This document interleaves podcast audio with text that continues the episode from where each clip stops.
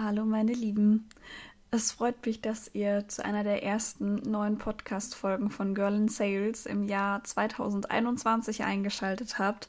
Es kommt in den nächsten Wochen wieder etwas mehr von mir. Neues Jahr, neues Glück sozusagen.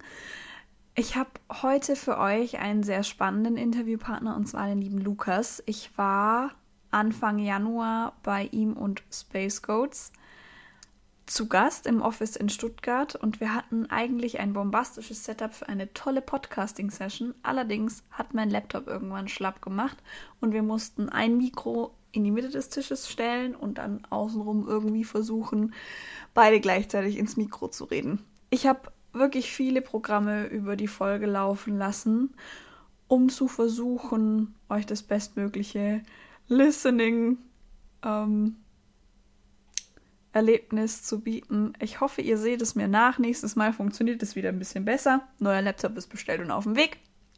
Und ja, viel Spaß beim Zuhören. Wenn ihr Feedback habt, lasst es mich gerne wissen.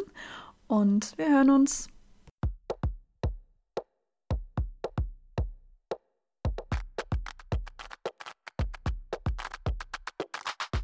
Girl in Sales, dein Podcast rund um Themen zum Verkaufen, Unternehmertum und Mindset. Ich bin Caro, dein Host. Und let's go!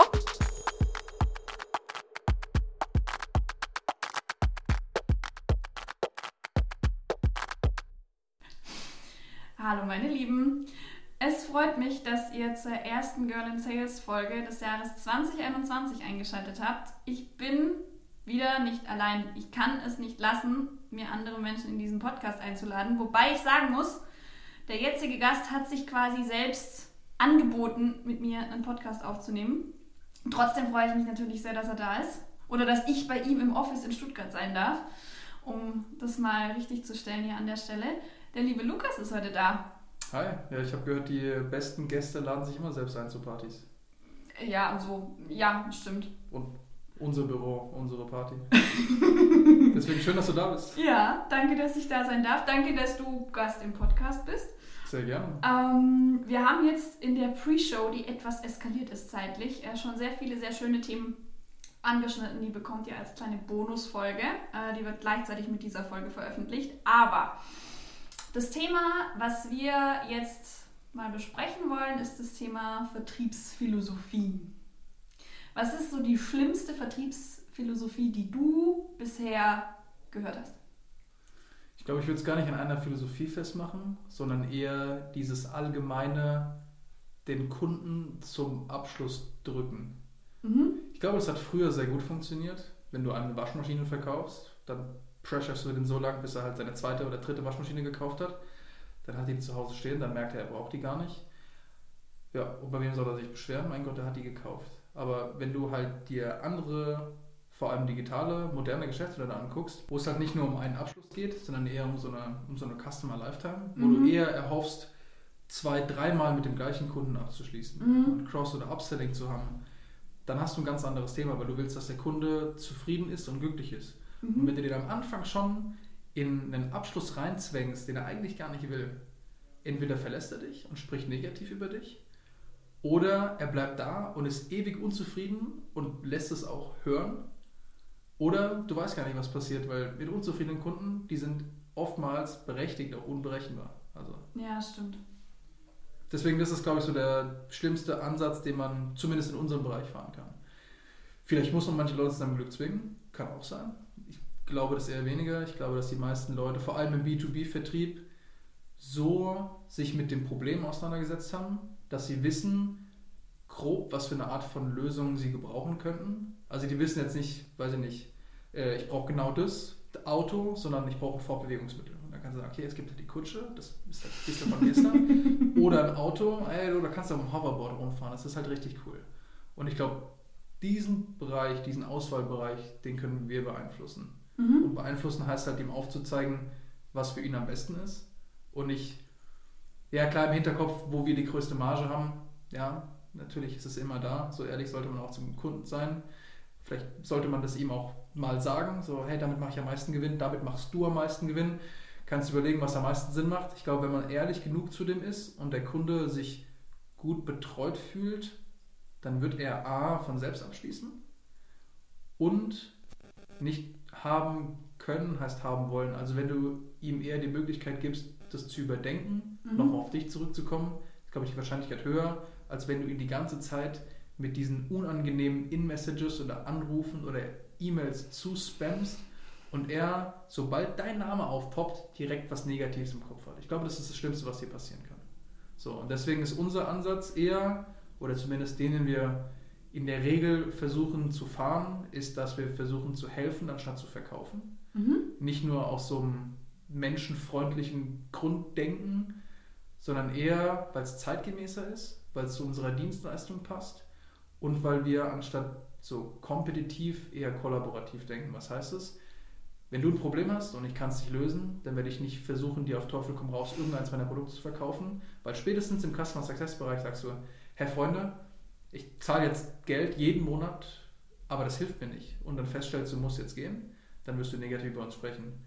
Aber wenn wir dir sagen, hey, wir haben die Lösung nicht zu dem Problem, aber einer unserer Partner, dann bist du zufrieden mit uns. Du empfiehlst gegebenenfalls anderen Leuten zu uns zu kommen.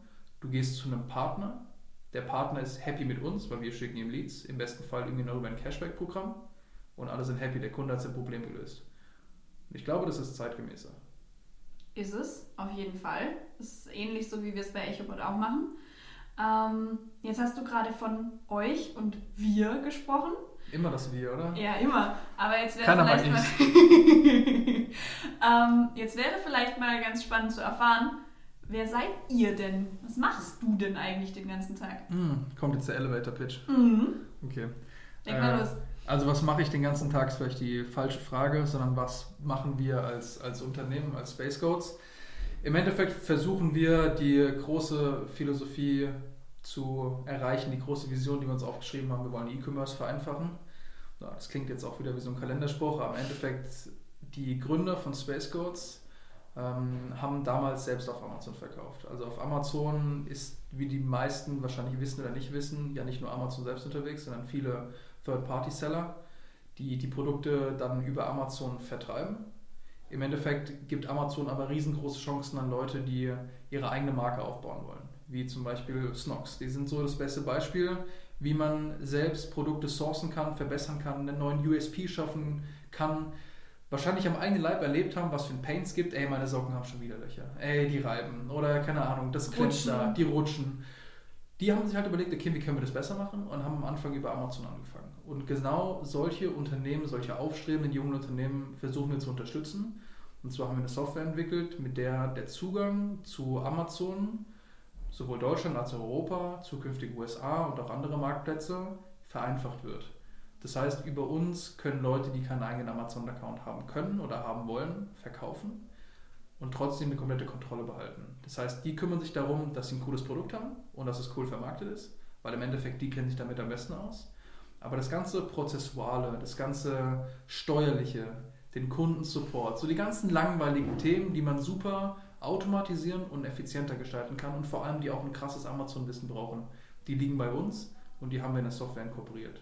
Und das hilft den Leuten, entweder auf andere Marktplätze zu internationalisieren, wo man, wie ich selbst nicht wusste, früher äh, eine eigene Steuernummer braucht. Also du musst nee, in jedem echt? Land umsatzsteuerlich registriert sein, wenn du über ein Amazon-Programm PanEU verkaufst, weil du dort lagerst, ab einem gewissen Schwellenwert. Ach krass. Das wäre für dich ein Riesenaufwand, ein Riesenhassel. Es kostet Zeit, es kostet Geld, initial monatlich. Damit wollen oder können sich viele nicht auseinandersetzen und du bist immer auf ein Jahr gebunden. Über uns kannst du immer sagen, mhm. hey, ich möchte mal den italienischen Marktplatz antesten. Entweder du merkst, oh krass, es läuft gut, oder du sagst nach drei, vier Monaten, okay, es läuft nicht so gut, ich höre damit jetzt auf, ich ziehe meine Produkte zurück, aber ich bin trotzdem nicht ein Jahr lang steuerlich dort registriert. Mhm. Oder du sagst, hey, äh, ich bin eine Ein-Mann-Armee hier in meinem Amazon-Business, ich habe zu Hause äh, Frau und Kind, ich habe das neben meinem Job aufgebaut, so wie die meisten das machen, bis sie sich irgendwann dann da reinlösen. Äh, ich habe gar keine Zeit, mich um diese ganzen Themen zu kümmern. Also ich will jemanden, der sich um den Kundensupport kümmert. Ich will jemanden, der sich mit Amazon auseinandersetzt. Ich will jemanden, der das Ganze managt. Und ich möchte das am Endeffekt einfach nur in der Software einsehen. Wann habe ich wo, wie viel Stück verkauft, zu welchen Kosten, zu welchen Konditionen. Dass du der Manager von einem eigenen Unternehmen bist, aber nicht der Laie, der kleine Mini-Dienstleister, der alles selbst machen muss, Rechnung schreiben, das machen wir alles für dich. Mhm. So. Und der dritte Punkt ist, dass du ab einer gewissen Größe von, von Verkaufsvolumen, das wir quasi für unsere Kunden bündeln, bekommst du eine A gesonderte Betreuung von Amazon. Das ist natürlich neben den Kostenvorteilen noch so ein Sicherheits- und Qualitätsvorteil, den wir unseren Kunden bieten können. Ähm, und du hast natürlich ein anderes Standing. So. Das heißt, du kannst darüber auch, wenn du sagst, ja, okay, der Amazon-Account und Amazon ist wie die, die wahrscheinlich auf Amazon schon verkaufen, wissen, teilweise echt so eine Blackbox. Mhm. Also wenn du eine Nachricht bekommst, ja, ihr Listing, ihr Angebot wurde, wurde gesperrt, ist das nicht unbedingt nachvollziehbar, warum das der Fall mhm. ist.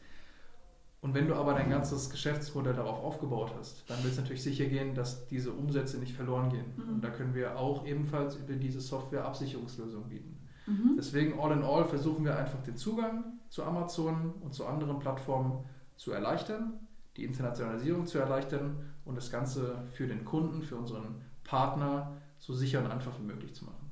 So. Er ist relativ ambitioniert und wir sind auf Startup als, als kleines äh, Stuttgarter Startup auf jeden Fall auf einem, auf einem guten Weg dahin. Da liegen viele Stolpersteine auf dem Weg, vor allem ein ziemlich großer, der halt Amazon heißt. Weil du hängst halt als Dienstleister dran. Ja, klar. Und deswegen sind wir sehr von denen abhängig. Aber durch diese Software, die wir entwickelt haben, die auch quasi unser Alleinstellungsmerkmal ist und die auch die Investoren wie der HTGF, also der Hightech Gründerfonds, der zusammengesetzt ist aus Bundesregierung und DAX 30 Unternehmen investiert hat, die haben das Potenzial schon erkannt, das wir auch gesehen haben. Und deswegen versuchen wir uns auch mehr und mehr dahin zu entwickeln, sind auch gerade in der zweiten Runde jetzt ein neues Investment zu raisen. Das heißt, es geht alles in die richtige Richtung. Aber wie die meisten wissen, du stößt auf viele Probleme, die du vorher nicht gekannt hast. Und du musst beispielsweise auch einen Vertrieb aufbauen, den es vorher nicht gegeben hat. Und das sind alles Dinge, die lernst du auf dem Weg. Und das ist sehr bereichernd. Da kann man, glaube ich, viel weitergeben. Aber man muss ab und zu auch tief durchatmen und sich denken, okay, alles klar. Was war das Ziel, um was zu verfolgen?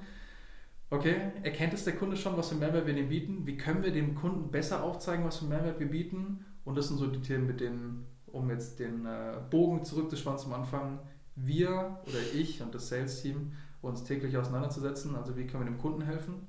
Bisschen angelehnt an die Philosophie, die wir halt fahren.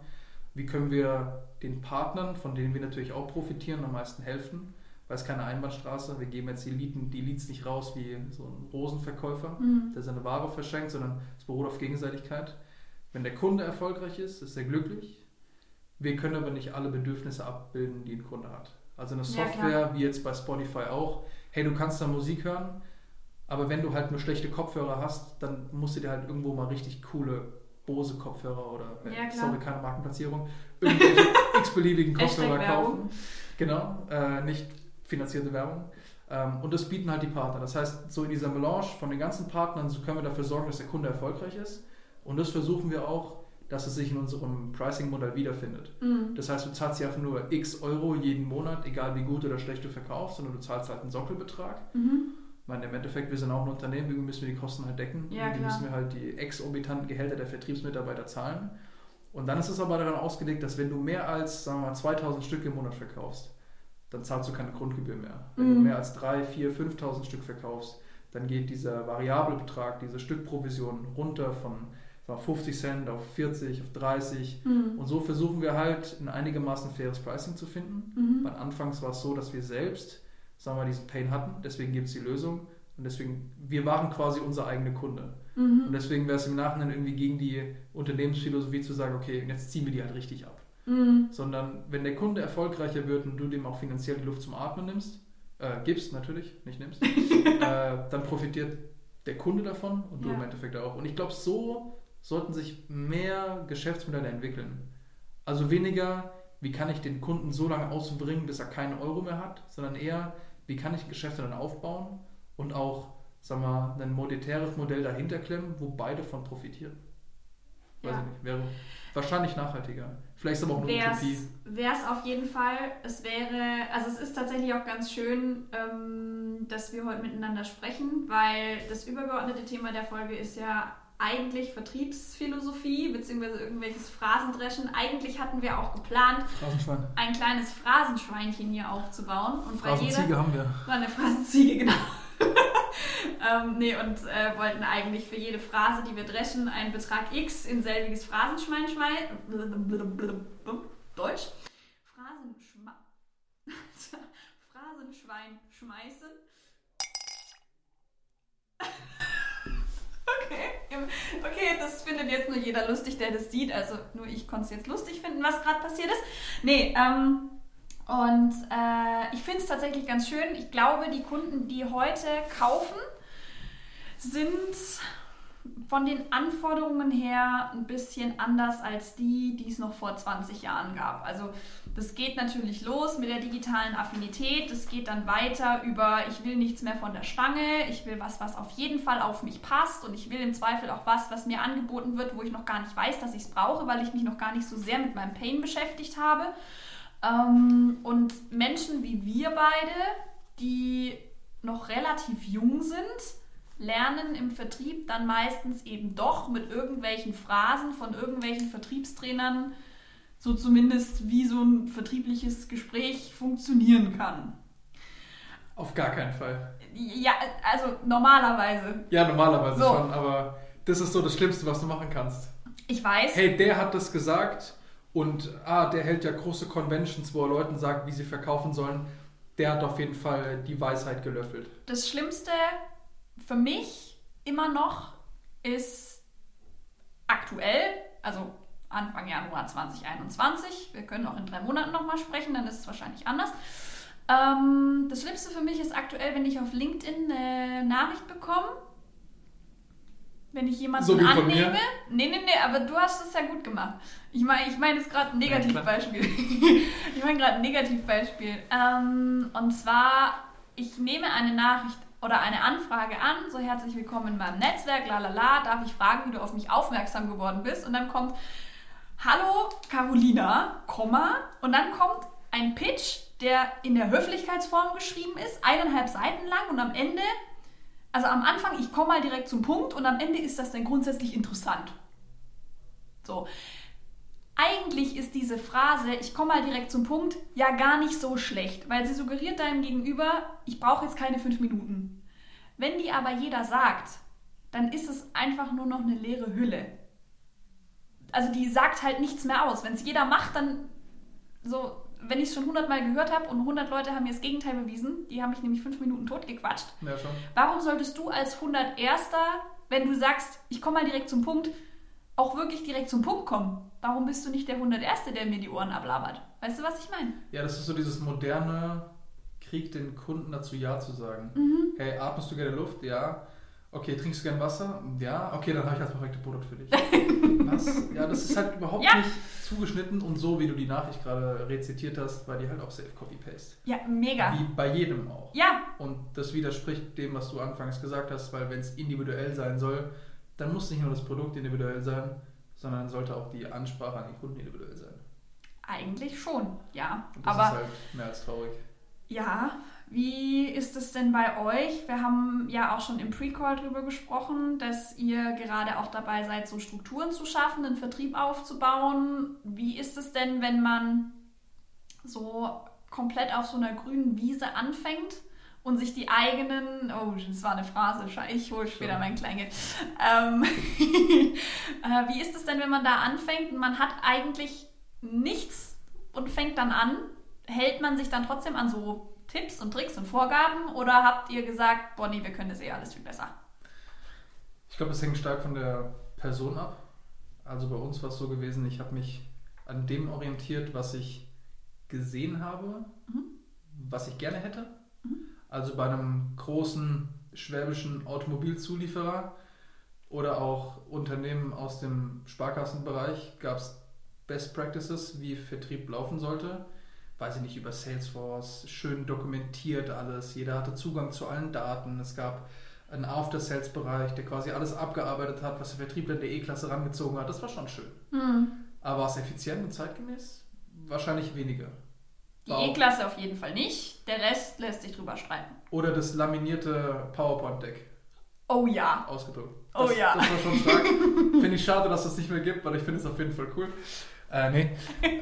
da gibt es auf jeden Fall Dinge, die hast du gesehen und die sagst du, hey, wenn ich mal später in der Position bin, wo ich das ausleben kann, was ich gerne möchte, oder das umsetzen kann, was ich für richtig halte, dann mhm. werde ich es genauso machen oder eben nicht so machen. Mhm. Oder du hast ja auch so Utopien wie der Film, der uns beide in, äh, inspiriert hat, in den Bereich zu gehen, Wolf of Wall Street. Da ja. hast du Dinge gesehen, die würdest du gerne so machen, aber das ist durch das Gesetz verboten, das so zu machen. wie Zwerge auf eine Dartscheibe zu werfen. Aber ich glaube, ich würde so einen Zwerg noch nicht mal mehr hochkriegen. Weiß nicht, wenn er schwer oder leicht genug ist. Also, A, also ganz kurz, Leute, ähm, ich weiß, ihr seid da immer sehr erpicht drauf, dass ich politisch korrekt bin. Wir meinen natürlich jetzt das Ganze nicht abwertend, sondern das waren natürlich. Nee, das war beschreibend. Ja, also es sind kleinwüchsige Menschen. Wir meinen das jetzt nicht abwertend, sondern es war einfach so. Es war ein ja. kleinwüchsiger Mensch, der wurde, ich kann euch auch gerne die Szene in den Shownotes verlinken, äh, im Rahmen einer Party im Film Wolf of Wall Street ähm, auf eine Dartscheibe geschmissen. Genau, und den Vergleich habe ich deswegen rangezogen, weil es einfach etwas komplett Extremes, wahrscheinlich extrem Unrealistisches ist, was aber als so, bereichendes Ereignis auf jeden Fall in dem Zusammenhang als, als lustig und als Highlight gezeigt wurde. Mhm. Und sowas geht nicht. Sowas ist einfach, weiß nicht, komplett over the top. Du siehst aber auch Sachen wie, dass John Belfort das Unternehmen neu erfindet, weil er sagt, wir müssen eine andere Persönlichkeit für das Unternehmen haben, ein anderes Branding, um Vertrauen beim Kunden aufzubauen. Mhm. Wir müssen die Mitarbeiter dahingehend entwickeln, von eben diesen sleazy Salesmans, äh, wo der eine in dem Café äh, oder in dem Diner die Kellnerin anbrüllt für, für Ketchup, hin zu, die sind alle Vice Presidents. Mhm. Und ja. die haben eine gewisse Rolle, die haben ein gewisses Standing. Und ich glaube, da kann man schon ein paar Sachen mitnehmen, auch wenn es jetzt in manchen Belangen, wie wir schon gesagt haben, äh, um nicht unpolitisch korrekt zu sein, falsch ist. Aber ein paar Dinge kann man mitnehmen, ein paar Dinge inspirieren einen. Und so kann man, glaube ich, auch sowohl aus fiktiven Bereichen als auch aus non-fiktiven Bereichen sich so ein Bild machen, hey, so würde ich gerne meinen Vertriebsbereich zusammensetzen. Ja. So. Mit den Gegenbeispielen natürlich auch. Und dann fängst du an, bei uns war es so, oder bei mir war es so, ich fand schon immer diese krassen, selbstplatzierten Vertriebstrainer unsympathisch. Die, die einem sagen, hey, du musst genau so an jeden Kunden rantreten. Das ist einfach nicht richtig. Weil mhm. vor allem, wenn wir über Individualität sprechen, sind das Produkt, aber auch die Bedürfnisse des Kunden komplett individuell. Also müssen auch die Ansprachen individuell sein. Und dann kann man nicht sagen, hey, es gibt auf jeden Fall die Roadmap und du zahlst jetzt 40.000 Euro für meinen Kurs und dann zeige ich dir halt, wie du jeden Kunden gewinnst. Ja, Bullshit. So. Sondern es muss sympathisch sein, es muss empathisch sein, je nachdem, aus welcher Perspektive wir sprechen. Und es muss authentisch sein für das Unternehmen. Ja. Sag mal, ein Autoverkäufer muss ganz anders mit dem Kunden sprechen und auch mit seinen Mitarbeiterinnen und Mitarbeitern, als jetzt jemand aus dem digitalen Bereich, aus dem Softwarebereich ja. oder der halt eine langfristige Dienstleistung verkauft. Und das sind, glaube ich, alles Punkte, die haben wir in Erwägung gezogen, oder die habe ich in Erwägung gezogen, um das Ding hier von, sagen wir mal, Grund auf aufzubauen. Es gab sagen wir mal, die, eigentlich war das Perfekte am Anfang schon geschaffen. So. Mhm. Die Jungs haben eine richtig coole Dienstleistung, eine richtig coole Software entwickelt. Und der Stand, auf dem wir aufgesetzt haben, war, uns haben Leute kontaktiert, die wollten unsere Software nutzen. Also ihr habt, ihr habt eigentlich Leads verarbeitet. Ja, ja, aber, aber eher so, ja, jetzt haben wir mal wieder Zeit, um uns um neue Kunden zu kümmern. E-Mail-Postfach aufgemacht oder mal in die Tabelle reingeguckt. Mhm. Da gab es doch wen, der hat uns mal angeschrieben, der wollte das mal nutzen. Hey, hast du noch Interesse? Ja, okay, ich schicke dir den Vertrag. So war es okay. am Anfang, so war es auf jeden Fall wunderbar. Deswegen, ich hätte auf keinem schöneren Stand aufsetzen können. Mhm. Also die Vorarbeit war super. Mhm. Was war aber der Nachteil des Ganzen? So ist es natürlich nicht skalierbar.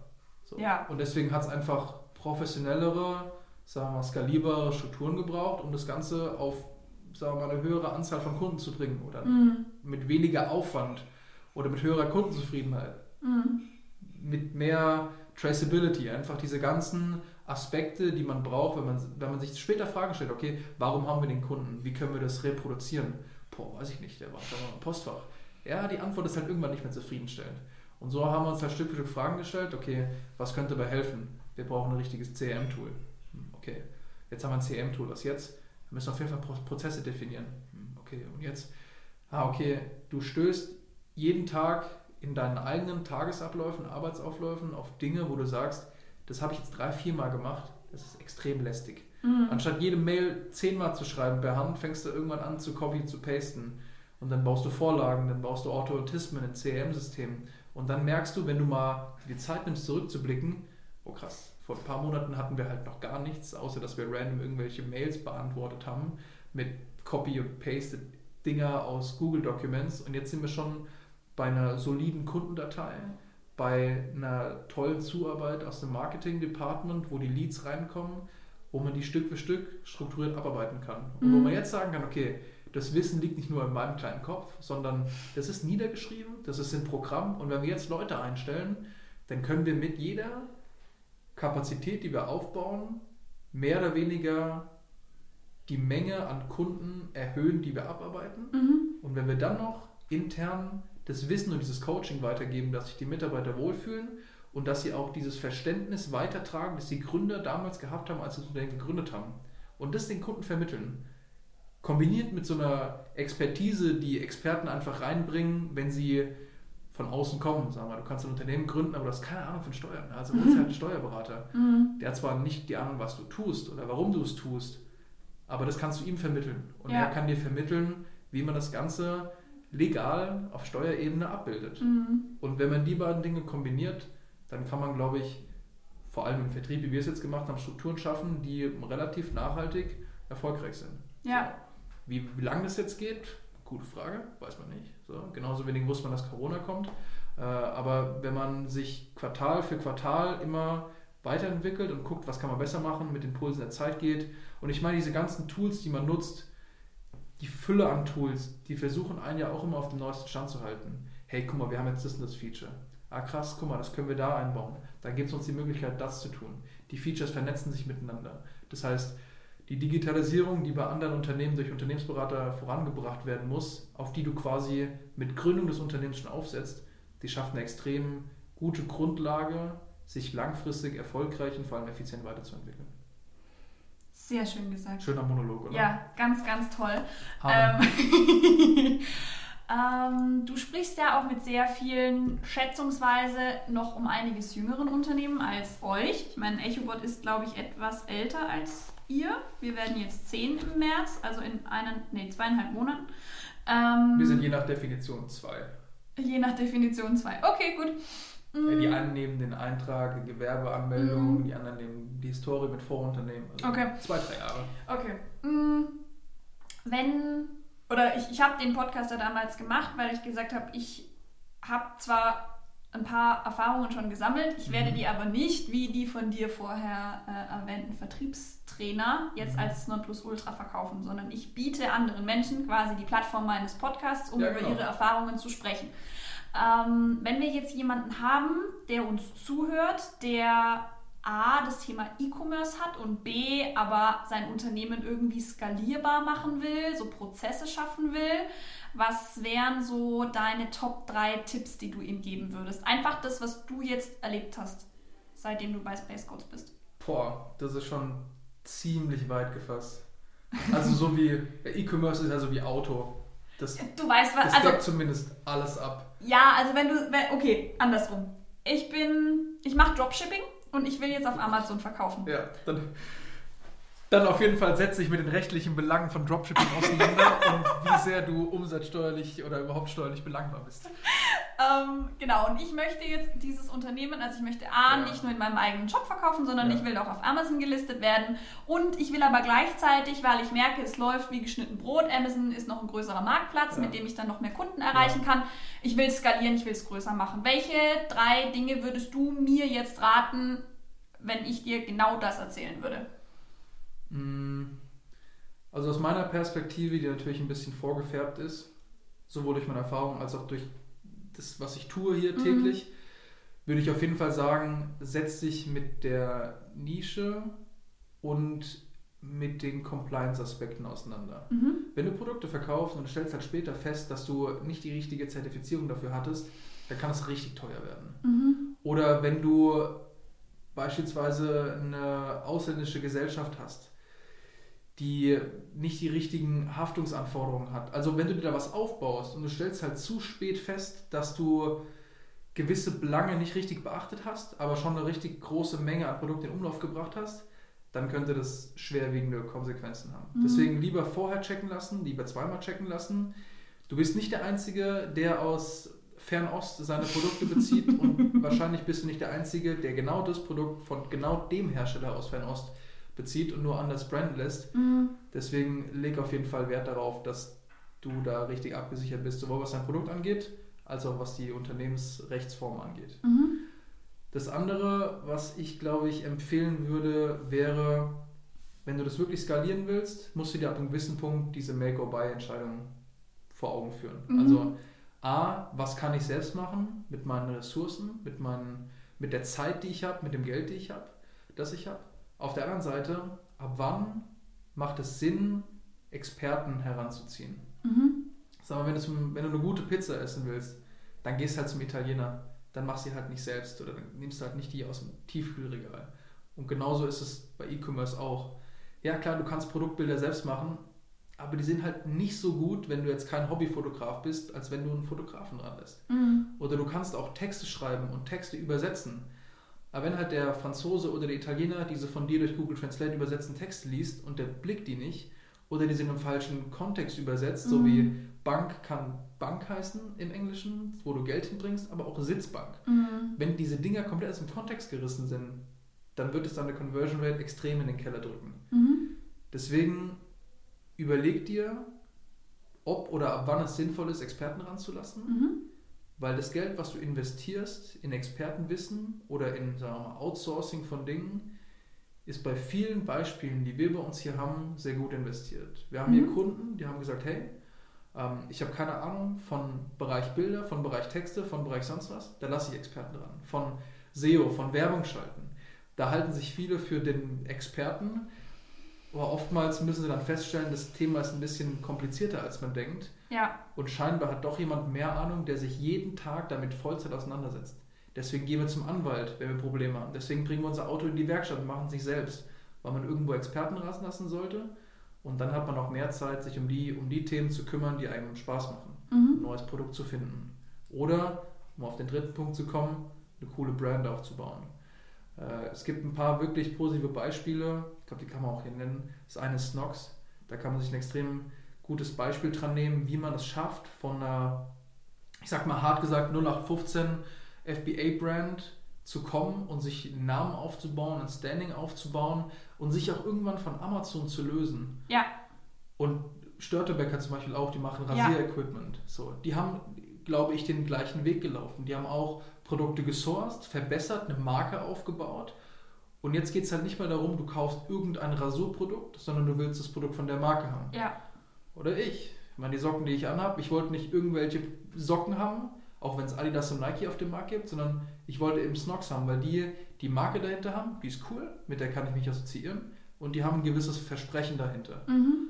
Und vor allem auf Amazon geht es darum, du musst dir Emotionen verkaufen. Mhm. Du siehst zehn verschiedene Listings zu 20 verschiedenen Preisen, alle schalten Werbung, im Endeffekt profitiert nur Jeff Bezos davon. Wenn du es aber schaffst, dass die Leute dein Produkt kaufen wollen, nicht weil es am günstigsten ist, sondern am, wollen, weil es am weitesten oben ist, sondern weil sie dein Produkt haben wollen, weil du eine coole Brand aufgebaut hast, weil du externen Traffic hast und Leute sich mit der Qualität und mit der Person wirklich assoziieren, dann hast du einen ganz anderen Hebel drauf. Mhm. Und ich glaube, das wird oftmals unterschätzt, weil Mhm. viele sagen, ja, billig, billig. Ja, das mag bei, das mag nicht mal bei den Einkaufskonditionen zutreffen. Ich Mhm. glaube, da kann man gut verhandeln, aber der Schwabe sagt, wer billig kauft, kauft zweimal. Ja. Viele laufen auch eine Hochpreisstrategie, also ich glaube, da hat noch keiner den heiligen Gral gefunden. Mhm. Aber wenn man es schafft, das über eine Marke zu machen, man guckt dir den ganzen Fashion-Bereich an, Mhm. da geht es ja gar nicht um den Preis, da geht es nur darum, was für eine Marke draufsteht. Und Ja. wenn du das für dein Produkt auch schaffst, dann kannst du hinten dran viel freier walten, viel freier entscheiden und auch lustige Dinge umsetzen. Ja. Und ich glaube, das sollte das Ziel von jedem sein, dass er mit, seiner, mit seinem Unternehmen frei bestimmen kann.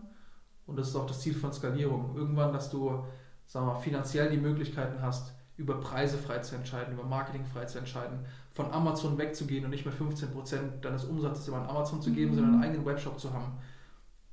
Obwohl neun von zehn Leuten, wenn sie was suchen, zwar auf Google gehen und wenn sie was kaufen wollen auf Amazon, aber wenn sie Mhm. was bei dir kaufen wollen, dann gehen sie auf deinen Webshop. Mhm. Deswegen ähm, Compliance, diese Make-or-Buy-Entscheidung, also lass Experten ran und Branding. Branding. Bau dir deine eigene Marke auf, steh dahinter, sie muss authentisch sein und sie muss im Kopf bleiben. Auch nicht schlecht. Also jeder, der sich diese Tipps nochmal anhören will, spult jetzt einfach zwölf Minuten zurück. Dann könnt ihr euch das nochmal. Ich, ich sehe es ja. ähm, Das waren jetzt keine zwölf Minuten, Doch. Oder? Oh shit. oh yeah. Ähm, genau. Mm, Aber wie in einer guten akademischen Arbeit gab es eine Zusammenfassung. Ne? Ja, sehr schön. Hast, hast, hast, du gut gemacht. Hast du gut gemacht. Ähm, jeder meiner Interviewpartner, auch wenn er wie du gleich mit mir noch das zweite Interview aufnehmen darf, muss ja am Ende einer Folge einen Buchtipp mitgeben. Du hast vorher schon gesagt, du liest immer nur den Anfang von Büchern. Du bist kein richtiger Leser, aber du hast viele Buchtipps. Was wäre denn ein Buchtipp von dir allgemein? Es muss jetzt nichts von, äh, wie heißt er, Roberto Dingensbumsens? Äh, nee, Robert Cialdini sein oder äh, Verkaufen von Dirk Kräuter. Auf gar keinen Fall. Ähm, das hast jetzt du gesagt, ich lasse das im Raum stehen. Ich stehe dazu. Change my mind. Okay, Challenge accepted. Leute, meldet euch bei Lukas. Ja, nee, was ist dein Buchtipp heute? Mein Buchtipp geht weniger, wie man es wahrscheinlich erwartet hat, darum, Leuten zu sagen, wie sie verkaufen sollen, mhm. sondern im Endeffekt, bevor du ein Produkt verkaufst, verkaufst du das Unternehmen und davor verkaufst du dich selbst. Mhm. So. Wenn du mich unsympathisch findest, wirst du mir nichts kaufen. Ja. Egal wie geil das Produkt ist. So, wenn du das Produkt wirklich willst, dann gehst du zu Nina oder zu einer mhm. anderen Kollegen und kaufst es von der. Deswegen meine Buchempfehlung und das, was du gesagt hast, ist nicht ganz richtig, weil ich fange schon viele Bücher an, aber das habe ich wirklich zum Ende durchgezogen. Das ist auch gut. Und das ist uh, How to Win Friends and Influence People mhm. aus dem Jahr 1936 von Dale Carnegie. Das habe ich gelesen und ich war krass inspiriert. Okay, ich habe es mir angehört. Ich habe ein Audio, Audiobuch runtergeladen, weil ich bin nicht so der Leser. Und da kann man sehr viel mitnehmen, wie man eine bessere Verbindung oder Bindung zu Menschen aufbaut. Mhm. Und da geht es weniger darum, auf irgendwelche Psychotricks dich unterschwellig zu beeinflussen. Hey, ich sag jetzt deinen Namen 27 Mal und dann wirst du auf jeden Fall bei mir anschließen. Ja, das ist auf jeden Fall belastend. Ja. Sowas ist es nicht, sondern es geht eher darum, okay, was für eine Bedeutung hat es, wenn ich deinen Namen nutze? Ich mhm. habe deine Aufmerksamkeit, du hörst mir mehr zu. Ja. Aber es kann auch dazu führen, dass wenn ich halt überflüssig oder überschwellig benutze, inflationär, dann denkst du, das ist lächerlich und hörst mir eben nicht mehr zu. Mhm. Da kann man sehr viele Lehren draus ziehen, nicht nur für den Vertrieb, sondern für das Leben insgesamt. Ich habe davon stark profitiert und Leuten, denen ich es empfohlen habe, bisher auch. Deswegen hoffe ich, dass das sich nicht ändert, wenn ich es jetzt hier ausspreche. Ähm, aber ich glaube, das ist ein sehr, sehr altes Buch mit sehr, sehr vielen spannenden, kurzen Geschichten, mit auch sehr, sehr bekannten Persönlichkeiten drin. Das liest man nicht an einem, sagen wir mal, Wisch durch, mhm. sondern ja. das liest man, dann denkt man drüber nach, okay, wie kann man das in seinem Leben irgendwie inkorporieren? man wendet das an, man merkt, okay, es funktioniert oder es funktioniert nicht. Aber es hilft eher dabei, mit anderen Leuten besser umzugehen mhm. und auf deren Bedürfnisse besser einzugehen. Mhm. So. Deswegen wäre das auf jeden Fall meine Empfehlung.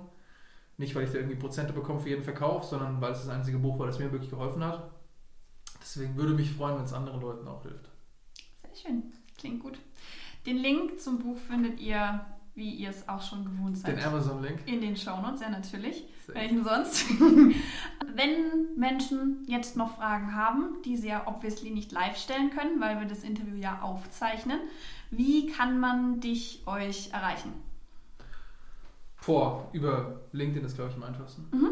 Also genauso, wie ich dich erreicht habe. Äh, Wenn es keine unattraktiven Sales-Pitches sind, dann gerne, gerne via LinkedIn.